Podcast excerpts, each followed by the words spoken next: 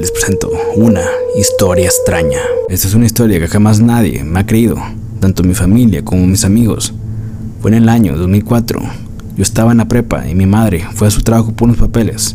Yo la esperé en el auto y estuve esperando aproximadamente dos horas. Después de un rato yo me quedé dormido y las llaves del auto las puse en el portavasos. Después de un rato llegó mi madre y las llaves desaparecieron del portavasos. Estuvimos buscándolas. Después de una fuerte discusión, nos fuimos a la casa y yo me metí a meditación. Cuando estaba a punto de dormir, sentí como las llaves las pusieron en mi pecho.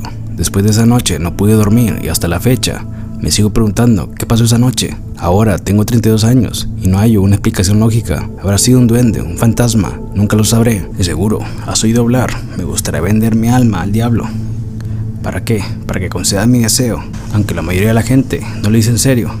Hay un pequeño grupo de personas que sí lo hacen y con resultados fatales. Hablo de casos donde los que lo hacen, el pacto se arrepienten en la última hora, lo que le resulta peor.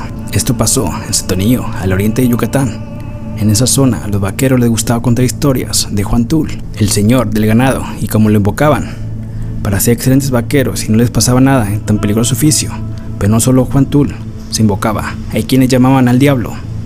Pero sí, en un rancho de Santonillo, un vaquero y el dueño querían saber si era verdad, si existía el diablo, y preguntaron cómo podían invocarlo y verlo. Le dijeron que fueran al centro del corral del ganado por nueve noches a las doce de la noche, y así podrían verlo y hablar con él.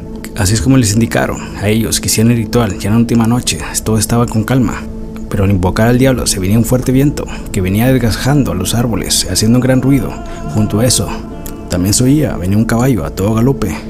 Empezaron a buscar alrededor y vieron un caballo con fuego en las patas, el cual se paró frente de ellos. Era un corcel negro, con su jinete vestido del mismo color. Los hombres al verlo se aterrorizaron y corrieron a sus casas. El vaquero vivía con su esposa y su hijo, y el dueño vivía con su esposa. El vaquero llegó a su casa y abrazó a su hijo de dos años. El dueño le contó a su mujer lo que había hecho. Al otro día, el vaquero y su hijo tenían mucha fiebre, al igual que el dueño del rancho. Pasó una semana y siguen igual, hasta que le dijeron al cura del pueblo lo que habían hecho.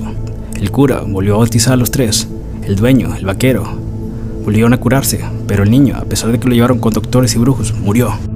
Se dice que el diablo se cobró con la vida del niño la burla que le habían hecho. Tal y como se dice el dicho, con el diablo no se juega.